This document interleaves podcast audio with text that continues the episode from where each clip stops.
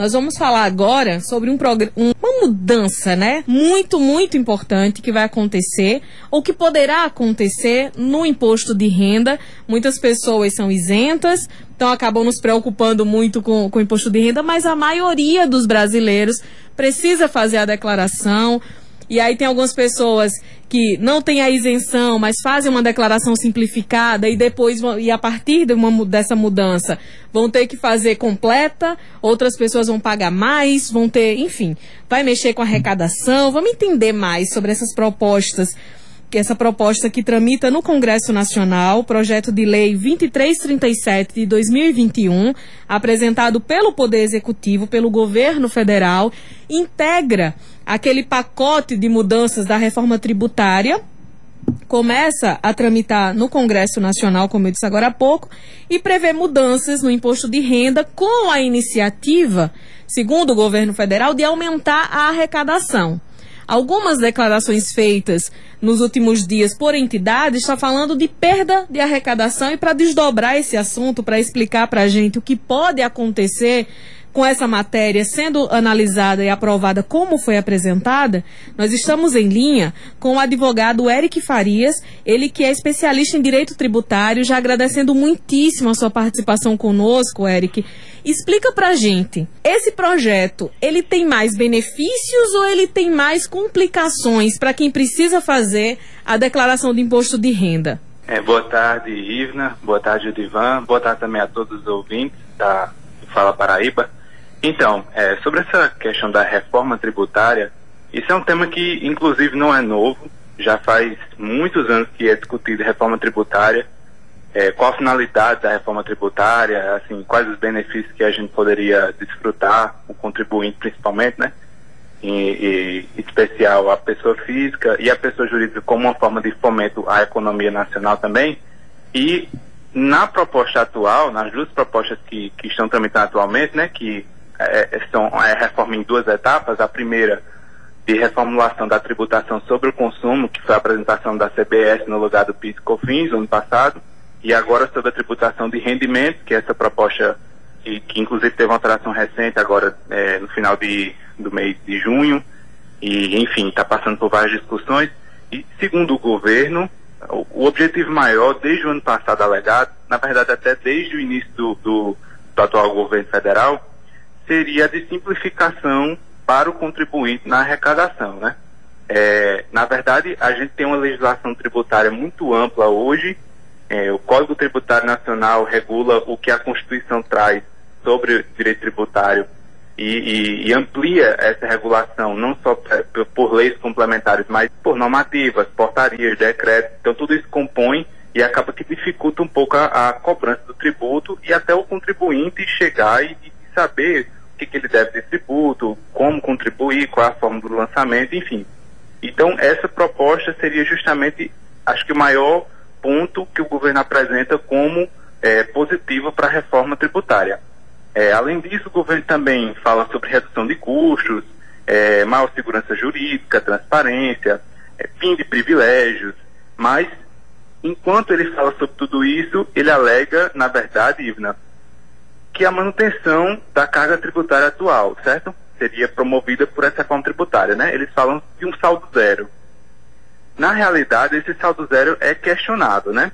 Essa tributação nova, assim, é, já entrando no, no, tema do imposto de renda, o que que na passando uhum. pela primeira etapa, chegando na etapa atual, segunda etapa da reforma tributária, né? É, o imposto de renda ele vai ter algumas modificações, não nas alíquotas, mas na, no limite de isenção e no desconto simplificado, né? E, e como seria isso? Para a questão do, da isenção, que hoje vai até R$ 1.900 mais ou menos, né? Até R$ 1.900 existe essa isenção do, do, do, imposto de renda para a pessoa física, esse, esse, limite de isenção seria aumentado para R$ 2.500, certo? Porém, é, apesar do governo alegar que isso beneficiaria mais contribuintes, a gente tá, é, a gente tem que levar em consideração que para os contribuintes é, com, com, com desconto, desconto, simplificado, né, que seria aquelas pessoas que não têm tantas deduções a fazer, existe uma dedução de 20% se você opta pelo desconto simplificado. E essa dedução acaba inserindo várias pessoas nessa isenção, certo? Então, estima-se que 6,8 milhões de contribuintes saiam desse limite de isenção, porque o, o governo está colocando na nova reforma, na nova proposta de reforma, um limite de 40 mil reais anuais para a concessão do desconto simplificado. Então, apesar de ele estar subindo a taxa de, o, valor de isenção para R$ 2.500, de 1.900 atuais para R$ 2.500, ele está tirando a possibilidade de desconto simplificado no, no, na base de 20% para rendimentos que superem 40 mil reais anuais, certo? Então esse impacto já seria o primeiro para a pessoa física. É, além disso, o, o Sindifisco, ainda no, no, ano de 2020, quando começou a se cogitar essa reforma na tributação da renda, é, ele apontou que haveria uma defasagem nessa correção também, certo? porque essa defasagem seria uma defasagem acumulada de 113,09% desde 1996. Porque as correções, seja porque não adotam um índice correto, seja porque são menores do que as inflações. Inclusive, a última correção foi em 2015, é, em mais ou menos metade do valor da inflação daquele ano, 2015, certo? Então, existe uma certa defasagem que, para o sindifisco, para que houvesse realmente uma reforma que priorizasse a correção é, de fato de, da, da, do limite de isenção seria de R$ 4.022, mais ou menos isso, certo? Então, em vez de, de conceder isenção até R$ 2.500 mensais, teria que ser R$ 4.022 para realmente vislumbrar a correção que está defasada aí nesses anos todos, certo? Essas seriam as mudanças principais para a pessoa física, certo? No âmbito da pessoa jurídica, acredito que o maior ponto controverso da reforma atual seria a tributação de lucros e dividendos, que está, assim, existe alguma pressão dos setores ainda para manter a isenção atual, que foi retirada, se não me engano, na década de 90, já faz bastante tempo que foi retirada essa tributação sobre lucros e dividendos, né? É, mas a proposta quer retomar a tributação na fonte em 20%, certo? A partir existe... de qual ganho das empresas para ter essa tributação? Não, então, existe uma isenção para até 20 mil reais por mês para microempresas e empresas de pequeno porte, certo? Nessa tributação de lucros e dividendos. E é, o, o, o, deputado Arthur Lira também fez uma proposta de redução de 2,5% para 2,5% para microempresas, certo? Dessa tributação na fonte. Mas atualmente, é, é, é, como eu falei, existe essa pressão dos setores para que essa tributação caísse, certo? Para essa proposta não ser aprovada dessa forma, mas atualmente é isso que está sendo feito. A tributação, desculpe interrompê-lo mais uma vez, essa tributação que é aplicada, ou que poderá ser aplicada para empresas de menor porte, há uma diferença muito grande para aquelas empresas grande, aquelas mega empresas que têm uma arrecadação grande, que têm um lucro muito grande todo mês? Qual é a diferença na tributação dessa microempresa para aquelas empresas grandes? Então, na realidade, a alíquota atual é que para empresas com oferimento maior seria de 25% e para empresas de pequeno porte né, seria de 15%, a redução vai ser essencialmente a mesma. Né? O impacto na economia é que vai ser diferenciado porque no primeiro ano a proposta de redução é de 10% para os dois. Então a alíquota que é de 25% vai cair para 15% no primeiro ano e no segundo ano para 12,5%, certo?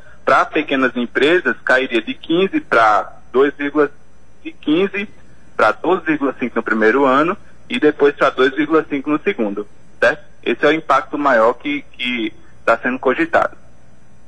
E dentro disso tudo, eu, eu uma matéria publicada no Estadão com uma fala, né, com fonte da Receita Federal, é, publicada no dia 14 desse mês, falando que um dos principais pontos dessa mudança é ampliar a arrecadação.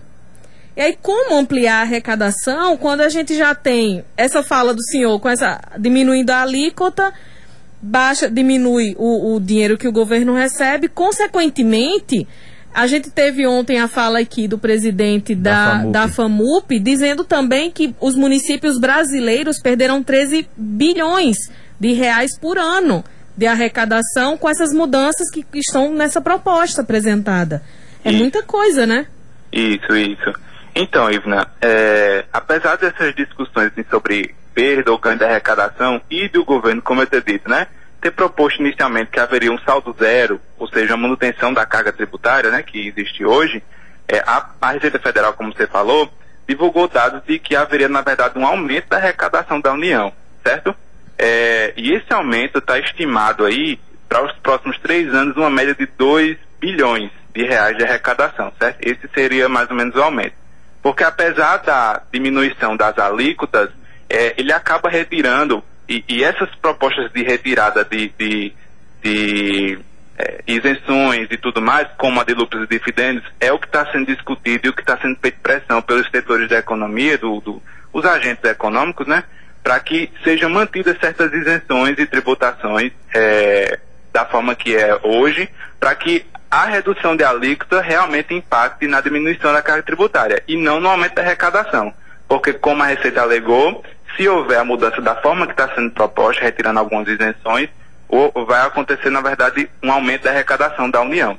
Certo? Nessa, nesse, nesse, nessa média de 2 bilhões nos próximos três anos. A cada 2 bilhões por ano, né? Que aí, por ano. Até Como, 2024. Não, só no primeiro ano agora, em 2022, a estimativa é de 2,47 bilhões, certo? Em 2023 a, a estimativa é menor, cai para 1,6 bilhão, mas em 2024 já aumenta novamente para 2,08 bilhão.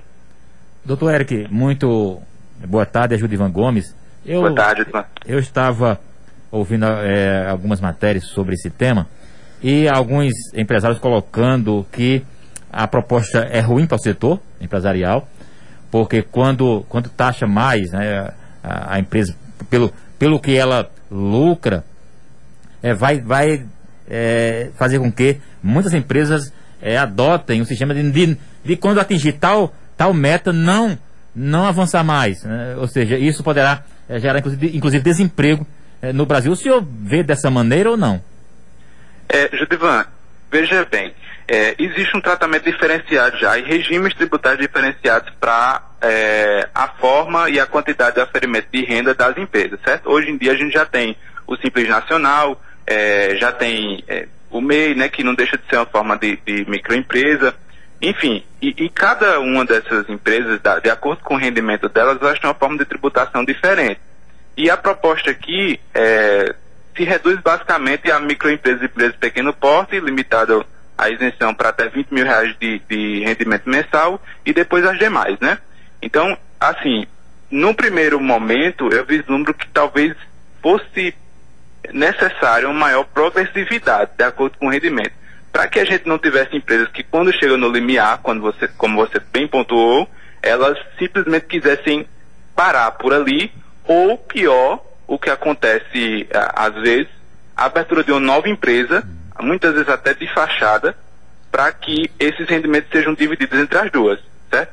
A gente sabe que isso acontece, é uma prática de evasão fiscal, que, que é uma prática ilícita, inclusive, e talvez haja realmente esse estímulo a esse tipo de prática para fugir um pouco da tributação da forma que ela pode ser feita, certo? Nesse caso, o senhor acredita que haverá mudanças dessa proposta nessa tramitação no Congresso? É necessário que haja, que haja mudanças? Considerando que, assim, muitos parlamentares que vão votar esse projeto ou já integram esse, esse empresariado, muitos deles têm empresas, muitos deles, enfim, são contactados por esse setor. É possível que haja mudanças lá e que a aprovação não seja dessa forma como está previsto agora, né? Olha, eu tenho visto que desde o início da, da da discussão sobre a reforma tributária desde o ano passado, quando ficou mais forte, com a tributação sobre consumo e agora nessa segunda etapa com a tributação sobre rendimentos, os setores mais atingidos eles têm feito pressão, certo? Tanto que é, existia algumas, alguma, assim, a proposta acabava com algumas isenções nesse segundo momento, certo? E essas retiradas de isenções foram excluídas da proposta atual, certo?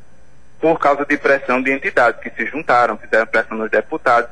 Existe um compromisso por trás, certo? Existem forças empresariais atuando para que é, é, essas isenções que eles têm, esses incentivos fiscais, eles sejam mantidos. Eu acredito que é, nesses pontos controversos ainda, nesses pontos de discussão, pode haver sim uma mudança, certo? Na proposta atual, para que ela seja levada a, a, a valer. Tem um, um, ponto que nós tocamos, mas eu vou perguntar de uma outra forma. Enfim, é. como é possível? É, porque eu não estou conseguindo alcançar, não estou conseguindo entender. Como é possível aumentar a arrecadação do governo federal e os municípios terem prejuízo? Então, Isna, é, sobre essa questão, a gente teria que entrar mais a fundo na, nos repasses, na forma como é feita o repasse do, do governo federal para os municípios, porque algumas arrecadações elas têm uma vinculação justamente para esses repasses, certo?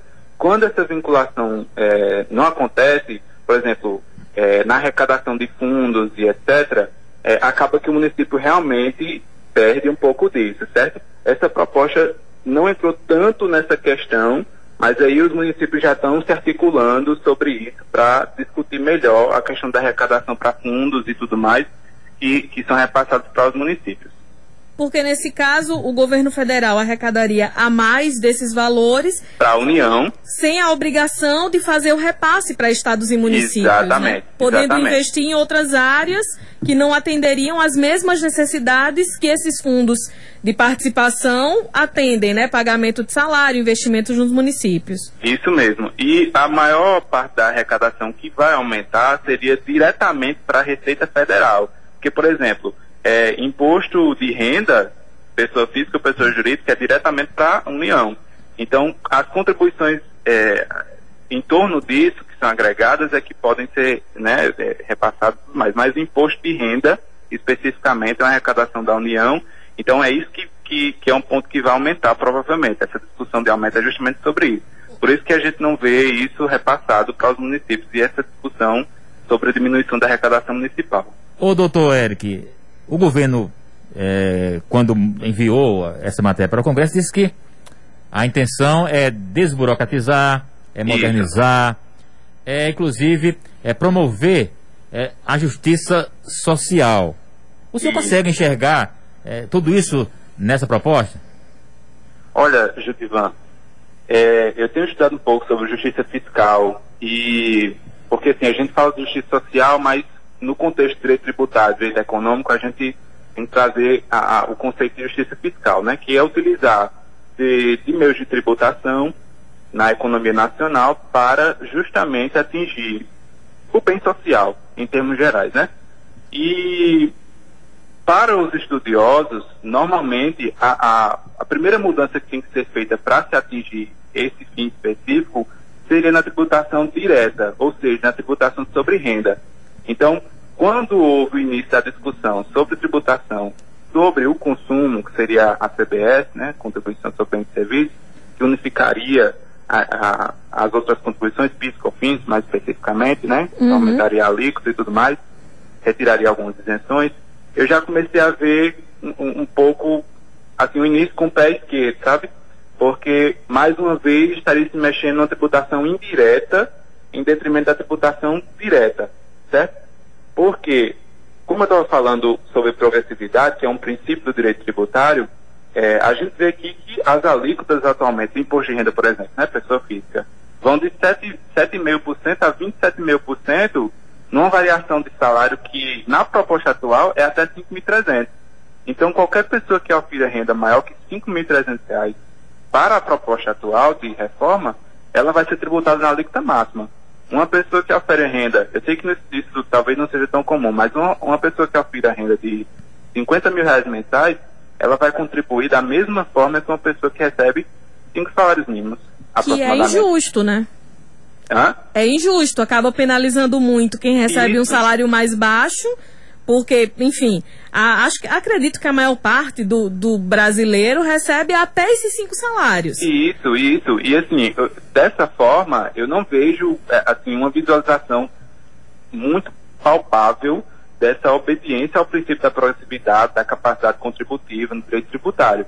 Eu acho que para priorizar essa justiça fiscal deveria haver uma, um espaçamento melhor entre as alíquotas, entre a incidência, a base de cálculo adotada nessa tributação sobre a renda mais especificamente. Inclusive também de pessoas jurídicas e tudo mais, porque a gente sabe que apesar de haver os regimes simplificados de tributação para pessoas jurídicas, talvez exista também um, um pouco de defasagem é, e, e, um pouco de, de necessidade de se atender melhor a essas, a essas demandas das empresas que oferem menos renda, enfim, os pequenos produtores, os pequenos empresários, para que pudesse ter um fôlego maior e, e iniciar o um negócio de uma forma mais tranquila, né? Pois é, deu, deu para fazer um, um, panorama aqui para reconhecer também os pontos que precisam ser ajustados dessa proposta apresentada, né, né doutor Eric? E agora é torcer para que no Congresso Nacional haja uma pressão para que essa modificação seja feita, porque, por enquanto, a, vai acabar penalizando quem precisa fazer a declaração de imposto de renda e recebe o salário mais baixo, né? Acaba sendo, sendo penalizado enfim, não, eu Bom, não estou vendo muito benefício nessa mudança, não. É, assim, é, considerando que, como eu tinha falado, né, o, dado, o dado de contribuintes que sairiam do, do, do limite de isenção é de 6,8 milhões. Apesar de, do, assim, o governo alega que existe um aumento de 30% na faixa de isenção. Só que nesses 31% não está sendo vislumbrado justamente que é, 6,8 milhões de contribuintes vão sair da isenção porque existe um limite de 40 mil reais anuais para o desconto simplificado, que hoje funciona como uma, uma isenção, de certa forma. Né? Você, com desconto simplificado ou com a restituição de imposto de renda, você acaba gerando um, um, um fluxo é, de caixa para o governo, porque você paga o tributo, depois é devolvido, ou então você deduz 20% e aí cai na isenção, algo dessa natureza, né? E aí isso vai deixar de existir e acaba que, em vez de ter um aumento de 30% efetivo na faixa de isenção, pessoas vão sair, contribuintes vão sair desse, desse limite de isenção e vão ter que pagar mais tributos. O projeto fala de, das áreas que serão, que contarão com investimento desse recurso a mais que vai ser recebido pelo governo federal? Eu não cheguei a ver essa questão da especificação quanto à vinculação do, das áreas, certo?